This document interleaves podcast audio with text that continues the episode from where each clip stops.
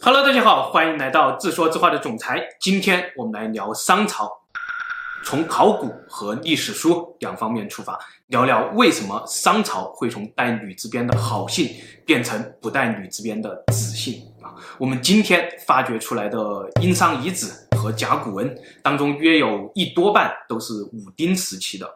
武丁是商朝的第二十三个君主，武丁死后大概一百多年吧。商朝就灭亡了。对于一个六百多年的商朝来说，武丁他算是一个商朝晚期的君主了啊。同时呢，武丁他也是商朝的中心之主啊。历史上记载，武丁他向北征服了鬼方，向西搞定了不老实的周人啊，向南巩固了金地啊，向东呢征讨了东夷，让商朝。获得了大量的奴隶和人口啊，史书上其实对他的记载非常简单，几千年来我们了解的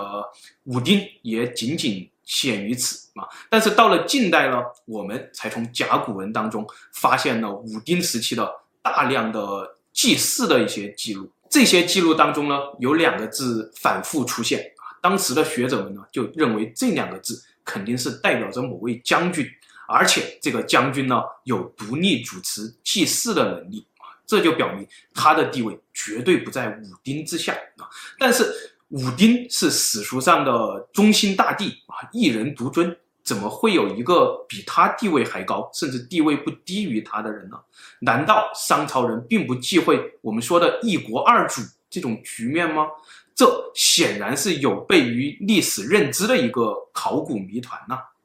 这个谜团呢，一直伴随我们到了一九七六年啊，我们在殷墟发现了一座保存完好的武丁时期的墓葬啊，那个大将军的名字赫然就出现在这个墓葬当中，并且按照这个墓葬的规格，可以判定这就是那位大将军的墓葬。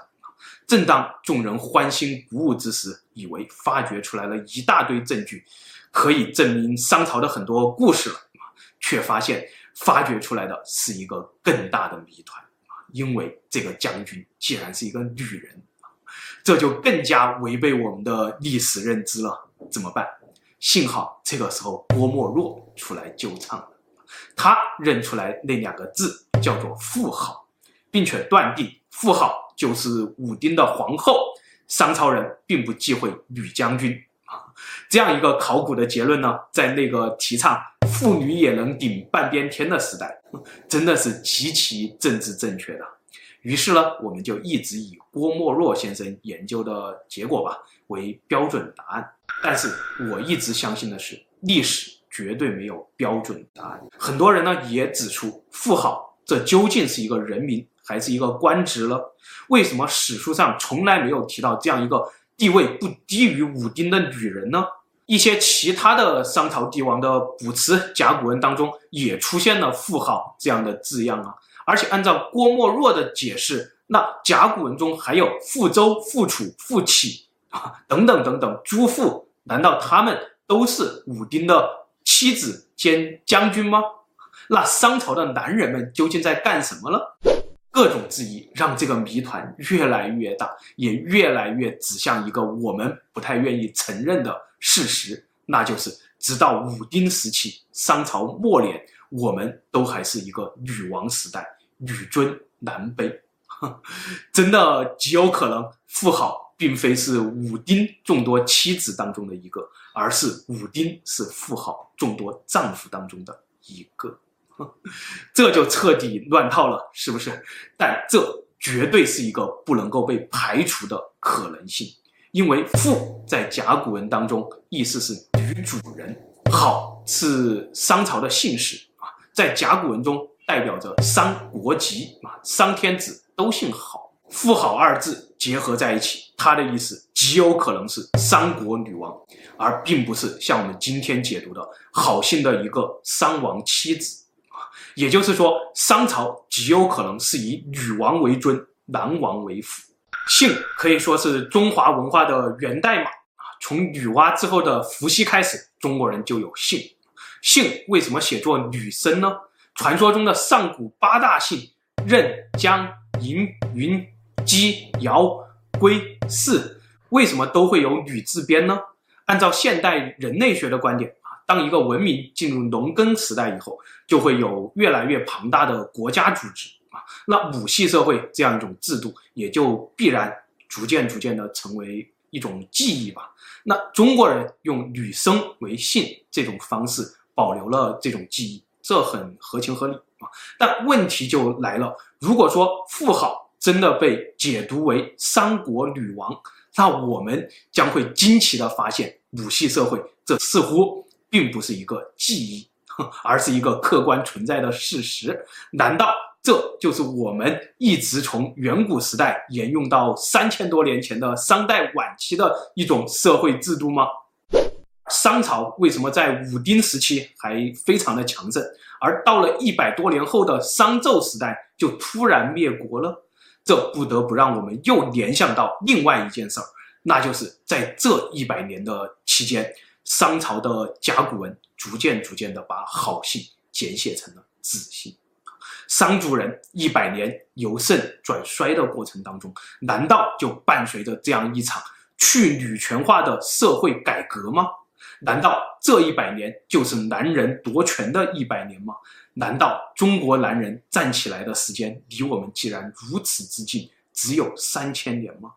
这显然是不太说得通的。我们虽然找不到夏朝以及三皇五帝的遗址，但我们的历史书上记载的黄帝、炎帝、蚩尤、颛顼、帝喾、尧、舜、禹、汤这些伟人，打心底里我们是无法承认他们都是女人的啊。其次呢，在与中国同时期、同量级的古文明当中，我们似乎也找不到女王主导社会的一个参照。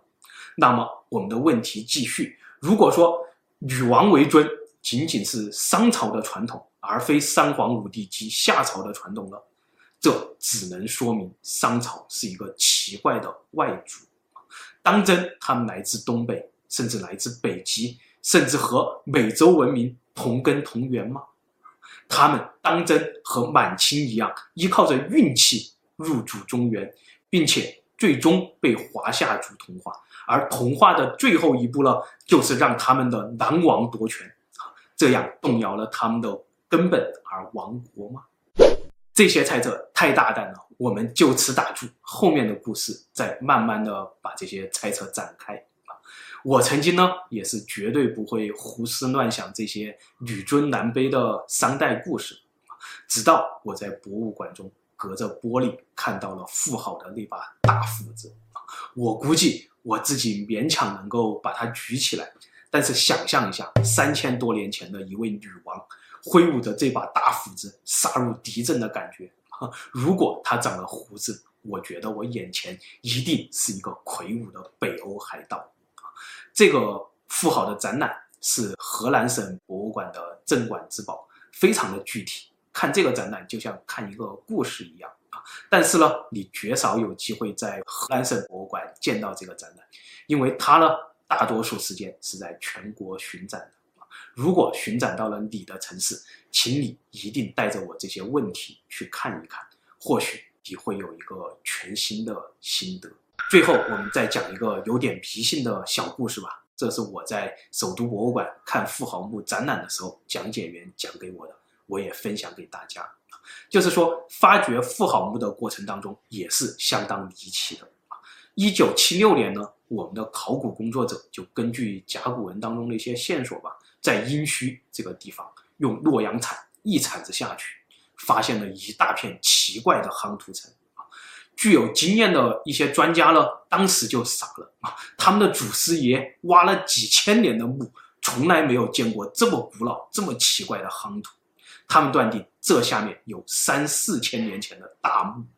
考古工作就此展开。大家非常兴奋，一下子又挖到了夯土层。但是挖到夯土层以后呢，挖了一周，什么东西都没有发现，很多人就放弃了，因为他们心想，必定三四千年前的大墓，这太缥缈了，估计是哪里出错了吧。而且当时那个时代也没有这种闲心或者说毅力来研究这些考古工作吧。这之后呢，只有一位女专家还带着她的学生们在努力。他们继续挖了一周，还是什么东西都没有发现。又坚持了一周，结果依然是一无所获。到了第三周，他的学生都已经开始放弃了，只有他一个人在炎热潮湿的土坑中继续发掘。啊，就当所有人都准备放弃的时候，大家都瘫坐下来。突然，他的一个学生屁股被一个石子儿割了一下，这个学生呢，下意识的就想用手把它拨开，但怎么也拨不动。据说这个学生当时赶紧用手按住了那个石子儿，生怕他跑了，立刻转身，扑通一下就跪倒在地上。学生自己说，他当时的血液都已经凝固了，因为他触摸到了那个石子儿有一个圆滑的弧面。他慢慢的把手打开，下面赫然的是一个沉睡了三千多年的青铜器的一角，而他坐的那个地方是一个休息区，早已经被排查了很多遍，反复的确认过，这下面没有东西的一个地方。这就是考古界的一个小迷信啊。文物它是有灵性的，它不想让你找到的时候，你天天发掘，天天睡在它上面，你都找不到它。而如果它想让你发现了，它一定会绊你一个大跟头。沿着这个石子儿，我们就挖出了一个完整的富豪墓啊，这当中有两千多具青铜器。这还不是最奇怪的，最奇怪的是有六具被用来献祭的战俘的骸骨。这些骸骨经过 DNA 检测以后。竟然发现全部是印欧人种，这些西方的战俘就让我们这个考古谜团更大了。富豪究竟是在和谁作战？